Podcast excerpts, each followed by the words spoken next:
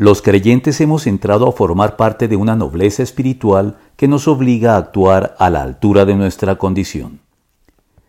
Decía el doctor Alfonso Ropero que la Iglesia es una aristocracia del espíritu para indicar que la Iglesia está llamada a distinguirse por una elevada calidad humana en todos los frentes de la vida, puesto que si hemos sido constituidos por Dios de manera por demás inmerecida como una élite o nobleza espiritual, esto pone sobre nosotros el deber señalado por el duque francés del siglo XIX, Gaston Pierre Marc, cuando dijo que la nobleza obliga.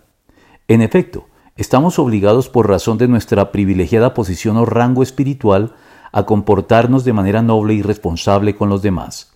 No en vano se dice que el mundo llama a los capacitados, pero que Dios capacita a los llamados.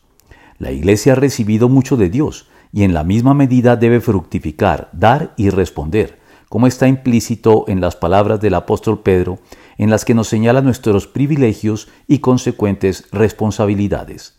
Pero ustedes son linaje escogido, real sacerdocio, nación santa, pueblo que pertenece a Dios, para que proclamen las obras maravillosas de aquel que los llamó de las tinieblas a su luz admirable. Ustedes antes ni siquiera eran pueblo, pero ahora son pueblo de Dios. Antes no habían recibido misericordia, pero ahora ya la han recibido.